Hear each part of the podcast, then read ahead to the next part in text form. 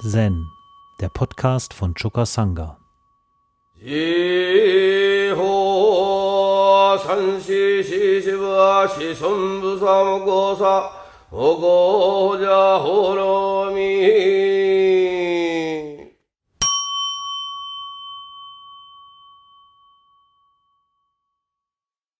Heute ist Pikigan Roku 56 dran. Kinsan und ein Pfeil durchbohrt die drei Barrieren. Ryo Senkaku fragte Kinsan, was ist, wenn ein Pfeil die drei Barrieren durchschlägt? Kinsan sagte, zeig mir den Meister der drei Barrieren und lass mich ihn sehen. Ryo antwortete, wenn das so ist, dann sehe ich meinen Fehler ein und ziehe mich zurück. Kinsan, wie lange willst du mich warten lassen? Ryu, ein guter Pfeil, aber er hat nichts bewirkt und wollte gehen. Kinsan, warte einen Augenblick, komm mal her. Ryo wandte den Kopf. Kinsan hielt ihn fest und sagte, Lass für einen Moment den Pfeil, der die drei Barrieren durchbricht, beiseite. Schieß einen Pfeil auf mich ab. Ryo zögerte. Kinsan versetzte ihm sieben Schläge und meinte, ich sollte dich ziehen lassen und dich 30 Jahre lang daran herumprökeln lassen.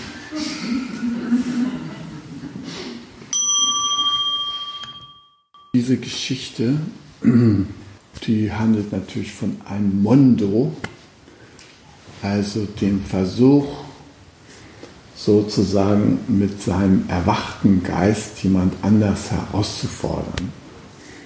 Und derjenige, der hier was jemand herausfordert, ist Ryu Senkaku. Senkaku bedeutet Gast.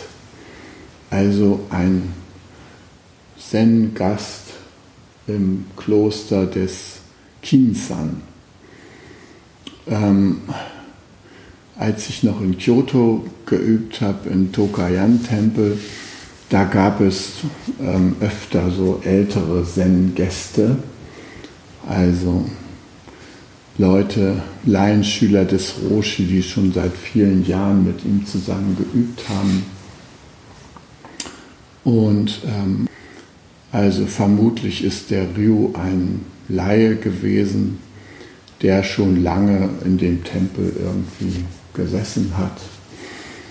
Und offenbar ist er zu dem Schluss gekommen, jetzt hat er die drei Barrieren durchbrochen.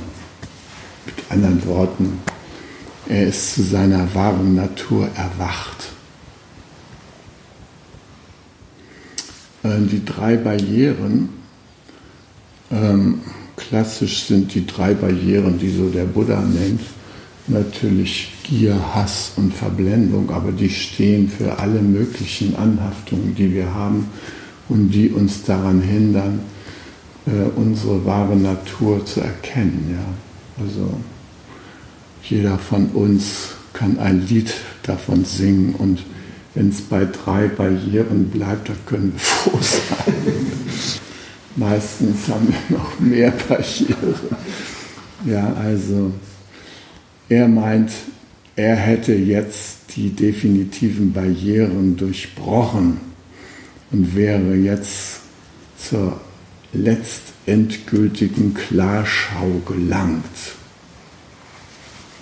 Und deshalb stellt er diese Frage. Also so formulieren die das im Zen meistens, ja. Was ist, wenn der goldene Karpfen aus dem Netz, Netz ist oder was ist, wenn ein Pfeil die drei Barrieren durchschlägt? Ein blitzartiger Geistesblitz hat alle Barrieren beseitigt. Ja, und dann wird äh, so eine Äußerung natürlich dem Test unterzogen. Und hier sagt Kinsan, ja, dann zeig mir mal den Geist, den Meister der drei Barrieren und lass ihn mich sehen. Ja, Kinsan will ihn sich genau anschauen, diesen Meister der drei Barrieren. Ja. Zeig mal, wie deine wahre Natur sich jetzt auswirkt, hier in unserem Gespräch. Ja? Also der will genau nachschauen, Kinsan, der will das überprüfen, der will hm, nicht nur mal kurz hier so äh, oberflächlich betrachten, sondern will sich tief mit ihm verbinden. Ja? Und das meint er damit. Tiefes Schauen meint er. Ne? Lass ihn mich sehen, ich will ihn mir wirklich sehr sorgfältig anschauen. Und da macht der Rio einen Rückzieher. Ne?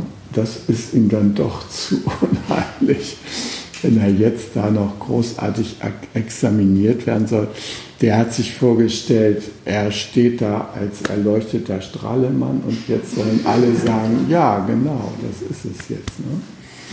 Aber jetzt so die Nagelpro, das wollte er sich nicht da abnehmen lassen. Ne? Und deshalb sagt er, ja, wenn das so ist, äh, dann sehe ich meinen Fehler ein. War ein bisschen vorschnell. Ne? Zieh mich jetzt zurück. Ja oh, mach noch mal irgendwann so einen Versuch. Ne? Aber Kinsan, der hält ihn fest. Sozusagen, wie lange willst du mich noch auf die Folter spannen, um endlich mal deine Erleuchtung zu sehen? Ja? Also, wie lange willst du mich noch hinhalten? Wie lange willst du mich noch warten lassen? Naja, und da muss ja Rio nun eine Antwort drauf geben. Und ähm, der ist ja der Meinung, er ist am Ende seiner Arbeit angekommen. Ja? Also, was heißt das? Was soll er jetzt sagen? Wie lange willst du mich noch warten lassen? Ähm, soll er sofort einen neuen Versuch machen oder äh, soll er erstmal wieder ein Jahr Session üben und dann wieder nochmal sich raustrauen aus seiner Höhle, ja, also er ist jedenfalls, er sieht, es wäre ein guter Einfall, ja, ein guter Fall, mich jetzt doch noch ein bisschen weiter zu examinieren, obwohl ich gesagt habe, nee, nee, äh, ich gebe schon zu, es war falsch, tut mir leid, ich sollte mich nicht so vorwagen und so weiter. Ne? Der Meister zieht ihn so an den Buddha-Ohren, sagt, hier, komm, nur mal raus damit, ja, spuck's aus. Was hast du denn erlebt? Ja? Na, deshalb sagte er, ein guter Pfeil, aber er hat nichts bewirkt. Keine Resonanz. Er ist jetzt von der Rolle. Mondo-mäßig kommt er nicht mehr weiter. Er hat sich jetzt schon verabschiedet von der Situation. Ja, und jetzt will er einfach gehen. Ne? Aber Kizan lässt sie nicht. Kinsan sagt, warte einen Augenblick, komm mal her. No? Lässt ihn so. Und der, der ist schon am Weggehen. Ne? Und er dreht dann nochmal so den Kopf um. Ne? Und während er gerade sich umdreht und den Kopf so zu Kisan rumdreht, da hält dieser fest und sagt, du, lass für einen Moment den Pfeil, der die drei Barrieren durchbricht, mal beiseite. Dein Konzept von Erleuchtung, lass das doch mal beiseite. Ja?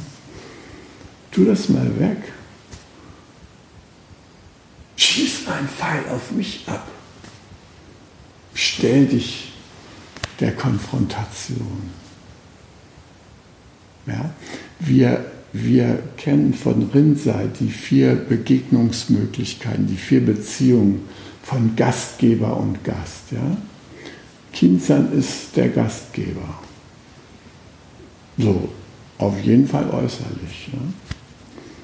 Und Ryu, das ist nun mal der Gast. Auch äußerlich ist er der Gast. Ja? Aber in den drei Begegnungsformen, in den vier Begegnungsformen von Rinzai, da kommt es darauf an, wie man mit seiner Vitalität im Bunde ist. Ja? Da kann der Gast gleichzeitig Gastgeber sein und der Gastgeber kann plötzlich Gast sein. Ja? Oder es können beide aufeinandertreffen und Gastgeber sein das ist der große Gastgeber, die schönste Form der Begegnung. Dann trifft Vitalität auf Vitalität und in dem Augenblick verstehen sich alle. Das ist, wenn ein Mondo gut geht. Ja, dann trifft Vital auf Vital. Ne? Und dann gibt es große Vitalität. Dann ist das ganze Universum sozusagen präsent in dieser Begegnung. Und das ist überhaupt schön, wenn unsere Begegnungen sich so äh, gestalten können im Leben. Ja? Wenn wir vital in unserer Kraft auf jemanden stoßen, unseren Partner, unseren Gesprächspartner, unseren äh, Chef, unseren Mitarbeiter, äh, unseren Nachbarn, wenn wir in diesem, beide in diesem vitalen Zustand sind, dann verwandelt sich die Welt von alleine in ein Paradies. Ja, dann treffen Menschen, die mit ihrer Kraft gehen, aufeinander und sind Ausdruck letztendlicher Souveränität, wenn sie sich begegnen. Das ist natürlich herrlich, aber relativ selten der Fall. Ähm, mehr ist es so, dass äh, ein Gast, der noch nicht so ganz in seiner Kraft ist, auf einen Gastgeber trifft, der vielleicht schon eine verwirklichte Person ist. Und naja, dann kommt es zu solchen Begegnungen wie hier. Ja. Äh, oder es kann auch passieren, dass ein Gast, der sich auskennt, auf einen Gastgeber trifft, der sozusagen in seiner Hütte selber im Chaos herumirrt und nicht genau weiß, was Sache ist. Das passiert auch. Ja. Also Meister, die äh, äh, nicht die Verselbstständigung ihrer Schüler fördern, sondern die sich das so gefallen lassen, in so einem gewissen äh, gegenseitigen Abhängigkeitsverhältnis zu stehen. Ja? Na, ein guter Schüler, der merkt das und sagt Tschüss und verschwindet. Ja? Aber das kann man ja nicht so leicht durchblicken vielleicht. Ja? Also Rinzai, der ist mal irgendwann losgeschickt worden von Obako zu Jiashan und der sollte den mal bisschen auf den Zahn fühlen. Ja? Und er kam da hin und dann hat er seinen Katzschrei ausgestoßen und ist mit 500 Mönchen zurückgekommen. Ja? Der wohl dachte, ja, so einer gefällt uns, ja? Mit dem gehen wir.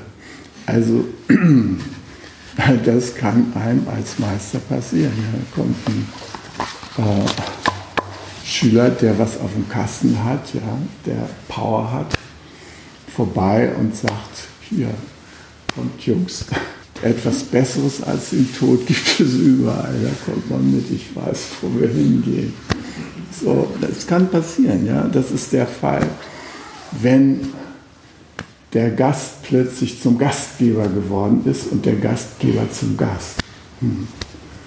Kann passieren, ja. Also, hier haben wir also die, das Verhältnis dass der formelle Gast auch der inhaltliche Gast ist. Ja. Der wollte zwar gerne zum Gastgeber werden und hatte gehofft, er könnte ein Gastgeber-Gastgeber-Treffen arrangieren, aber das ist leider in die Hose gegangen. Ja. Ja. Nee, wenn ich das, ich sehe meinen Fehler und so weiter. Schon wenn man vom Fehler spricht, ist schon, ja. Irgendeiner von unseren Zen-Lehrern, der ist mal zu ähm, Meister Harada gegangen, ja. der ist öfter in unserer Nachbarschaft. Ja. Und, ähm, und da hat sie ihm gesagt, ich weiß nicht, ob ich es als Lehrer alles richtig mache. Vielleicht äh, sollte ich nicht als Lehrer auftreten. Daraufhin hat er zu ihm gesagt, nee, solltest du nicht. Also wenn man so mit Selbstzweifeln äh, sich selber irgendwie so äh, in Frage stellt und das in einer Situation, wo es darauf ankommt, wer ist hier Gastgeber, wer ist hier Gast, dann muss man sich nicht wundern, wenn gesagt wird, naja, dann geh noch mal ein paar Jahre in die Gastrolle, ist wahrscheinlich besser für dich. Ja? Also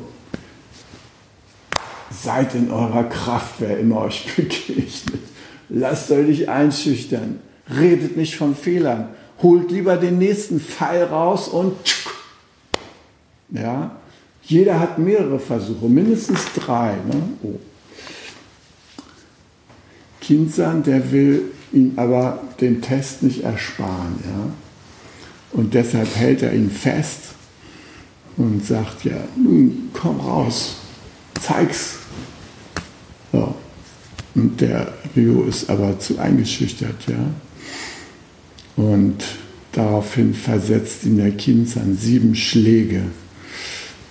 So der Versuch einer anständigen Verabschiedung. Ja. Aber diese Schläge bewirken auch keine Reaktion. Ja. Der Rio lässt auch von den Schlägen sich nicht beeindrucken und nicht herausfordern, seine eigentliche Kraft zu zeigen. Ne. Er kriegt den Meister der Barrieren bei sich nicht zum Vorschein gebracht. Ja, jeder von uns hat den Meister der Barrieren natürlich in sich, das weiß ja jeder hier, der sitzt, ja. Aber ihn ausdrücken, das ist die Frage. Wie kriegen wir das ausgedrückt? Naja, und er sagte, naja, ich sollte dich mal ziehen lassen, hat keinen Zweck, hier noch weiter rumzuwerkeln um den Meister der drei Barrieren sichtbar zu machen. Ne? Äh,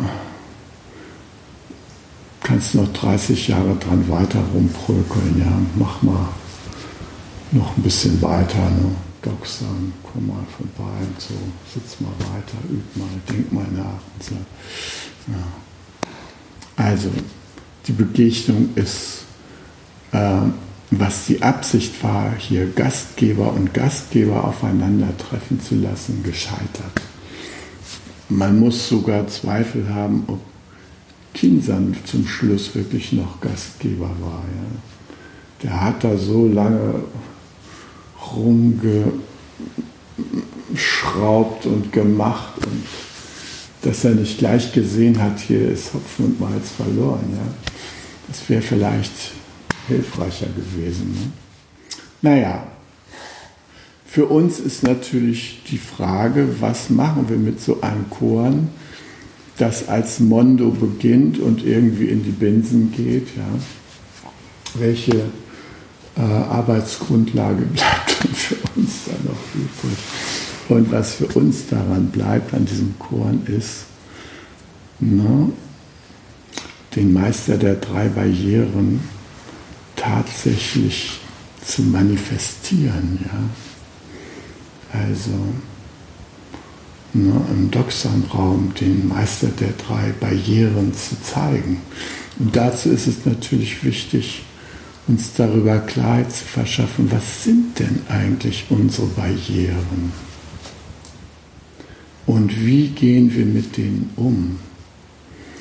Und ähm, klassisch gibt es dann so, äh, na sagen wir mal, so eine gewisse harte Tour im Zen, ja. Das kleine, schmutzige Ego ein für alle Mal vertreiben. Also diesen Satz habe ich auf meinem ersten äh, großen Session gehört von Klaus Zernikow. Das müsst ihr, das kleine, schmutzige Ego ein für alle Mal vertreiben. War ein brutaler Akt, ja. Und ähm, äh, ich vermute, dass er diese Methode lange selbst erlebt hat und auf sich selbst angewandt hat. Und dann kommt der erste europäische buddhistische Kongress und da stellt er sich vor mit seiner Sangha, Mumonkai. Ja.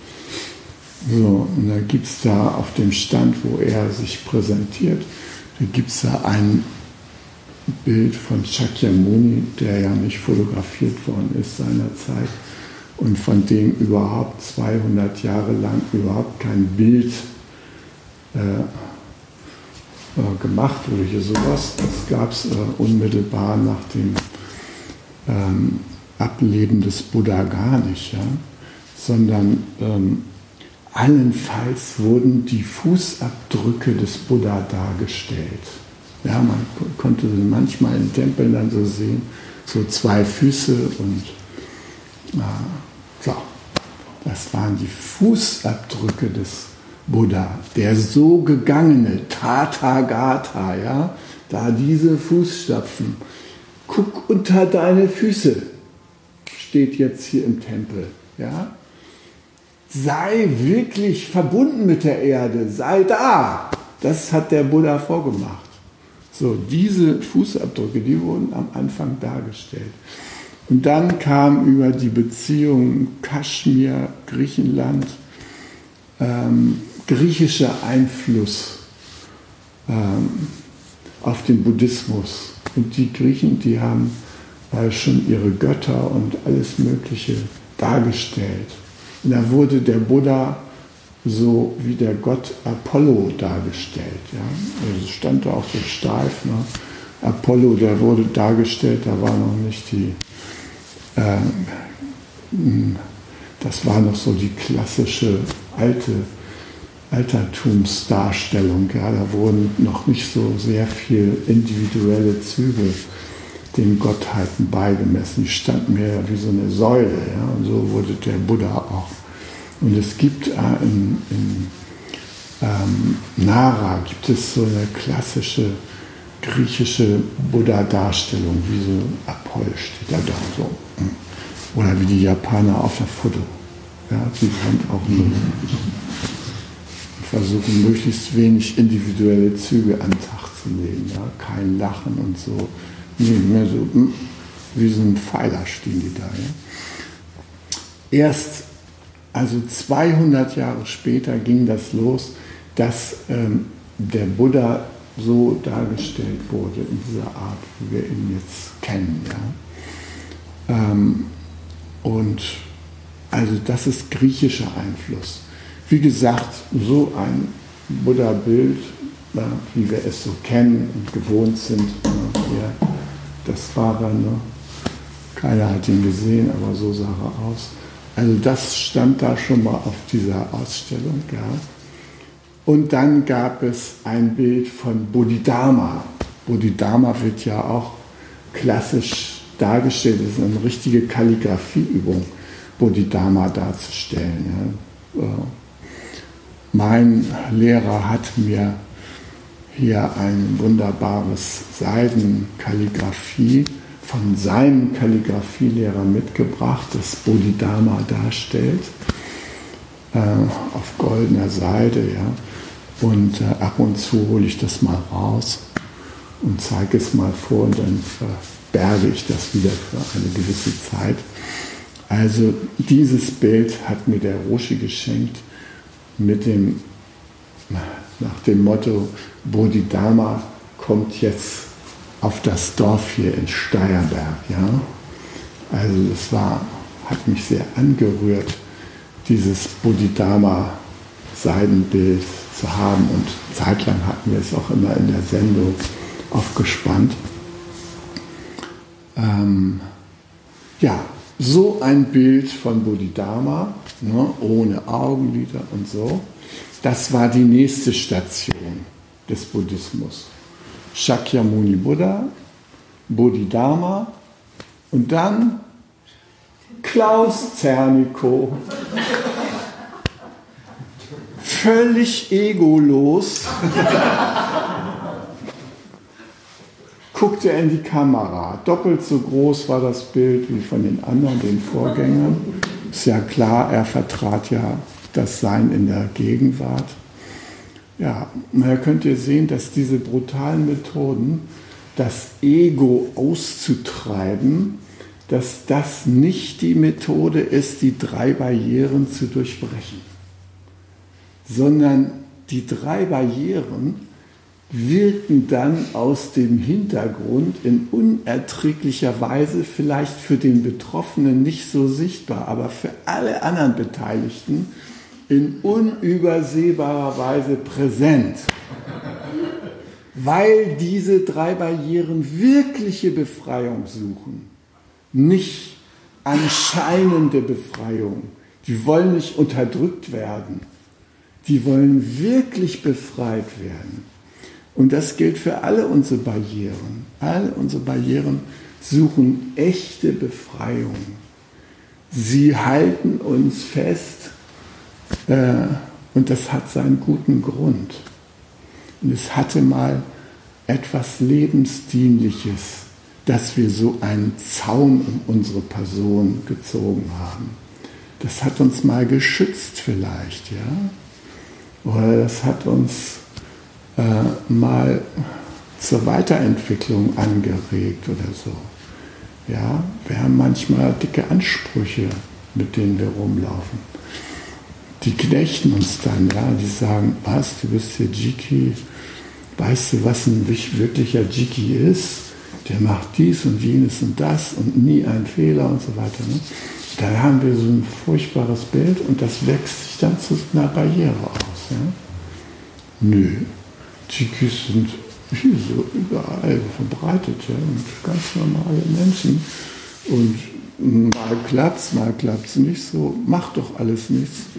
Wir wissen doch alle Bescheid. Ja, machen wir halt so, wie es ist. Ja. Hm? Also ich habe in Japan gesehen, wie bei einer großen Zeremonie, ja, der Jiki dann mit der Teekanne zum Roshi kam. Ja. Und es war eine Katastrophe, alles ging daneben. Die Teekanne, also es war schrecklich mit anzusehen. Der Roshi stoisch guckte sich das also an, machte den nächsten Versuch und so weiter. Also er hat sich da nicht aus der Ruhe bringen lassen, ja. Aber es war, lief einfach nicht so, wie es sein sollte. Und es ist unangenehm, als Chiki dann von seiner ganzen Peer Group oder sowas angeguckt zu werden. Aber ich habe auch äh, Ichi-san als Jiki erlebt, dass er sich manchmal von seinen Barrieren hat niederstrecken lassen. Der ähm, hatte gelegentlich mal Probleme mit Alkohol, so quartalsmäßig hat er sich einen gebrannt, ja. Und dann war das wunderbare Neujahrsfest sollte eingeläutet werden, dann morgens um vier oder sowas in der Hondo. Ne? Äh, Kanon Gyo rezitieren und so weiter. Und wir saßen da sozusagen abreisebereit, die Hondo so 800 Meter weg, äh, durch diese Rauf- und Runtertreppen und so. Und man hörte schon, die Glocke wurde da angeschlagen, also wir hatten noch einige Minuten Zeit, da zu erscheinen. Und der, der, der Jiki war nicht da. Ja? Äh, einer ist rübergegangen in sein, äh, seinen Raum, der Schlafraum war direkt neben der Sendung, also rüber und der lag da, aufwachen und so weiter, ne? kann nicht hoch, ja. Und so, und schließlich gelang es uns mit vereinten Kräften, ihn auf den Jiki-Platz zu setzen, ja.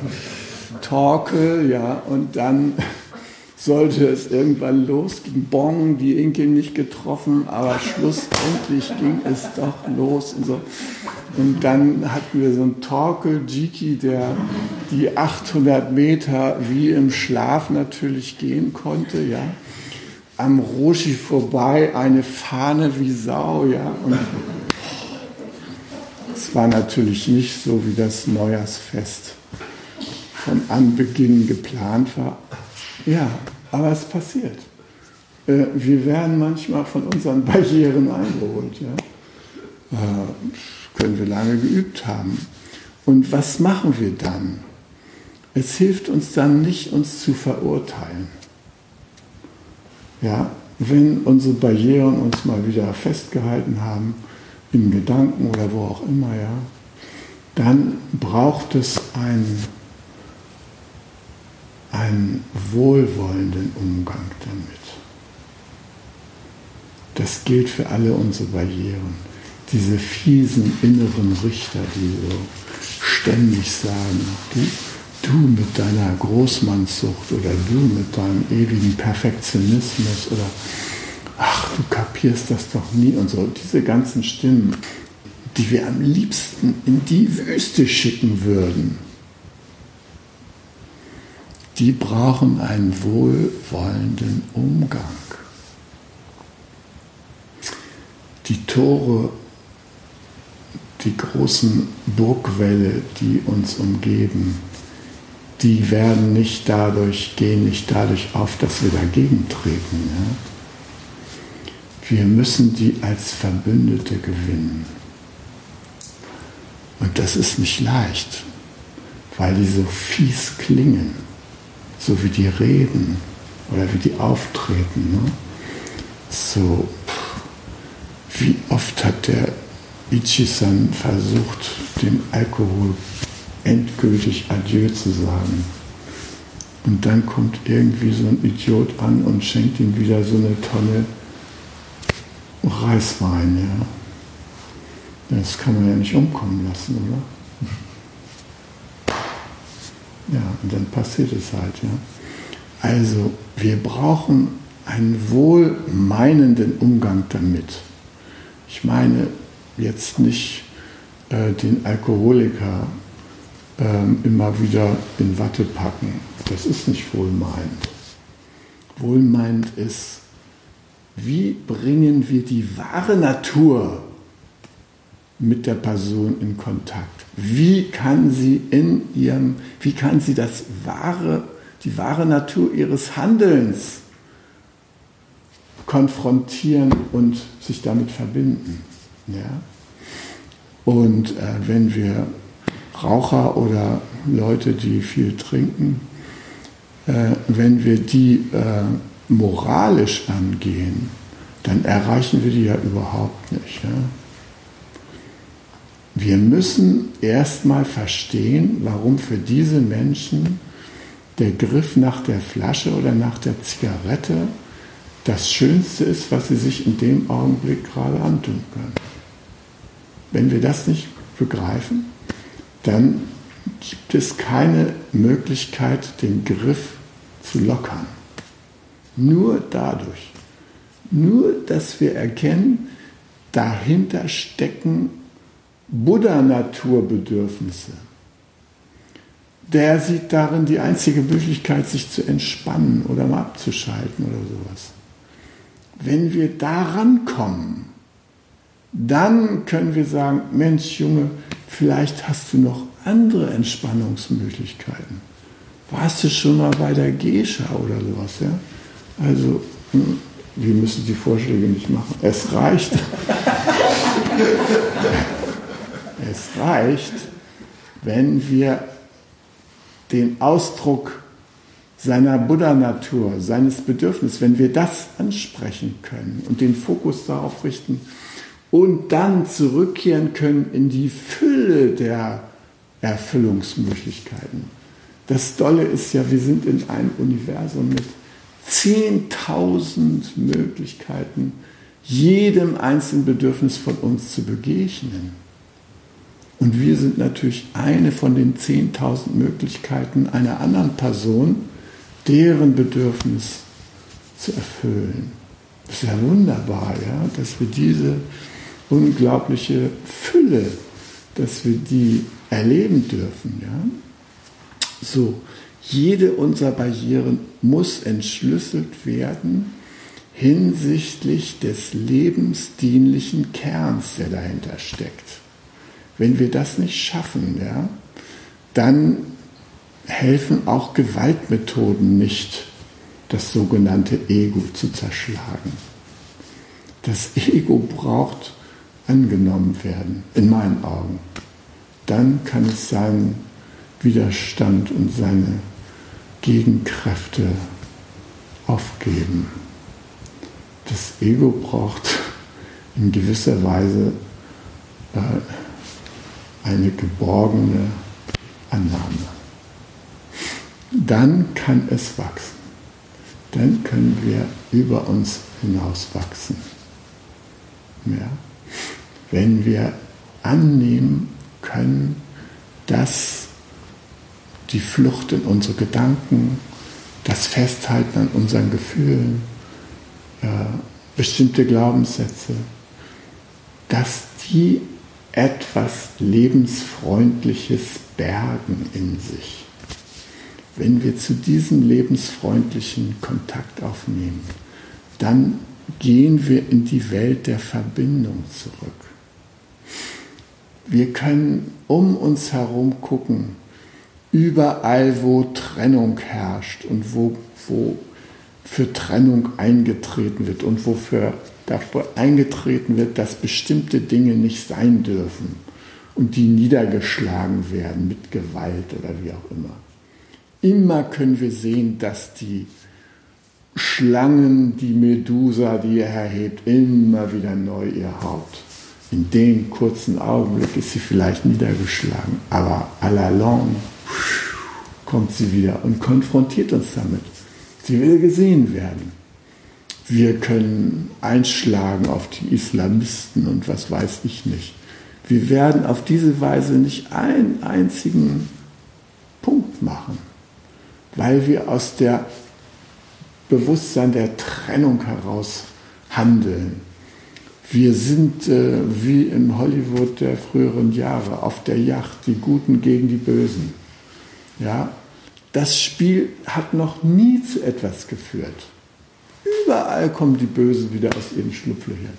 Wenn wir diese Art von Trennung vornehmen, ja, in das Gute und das Böse, dann werden wir nie aus dieser Enge heraustreten können.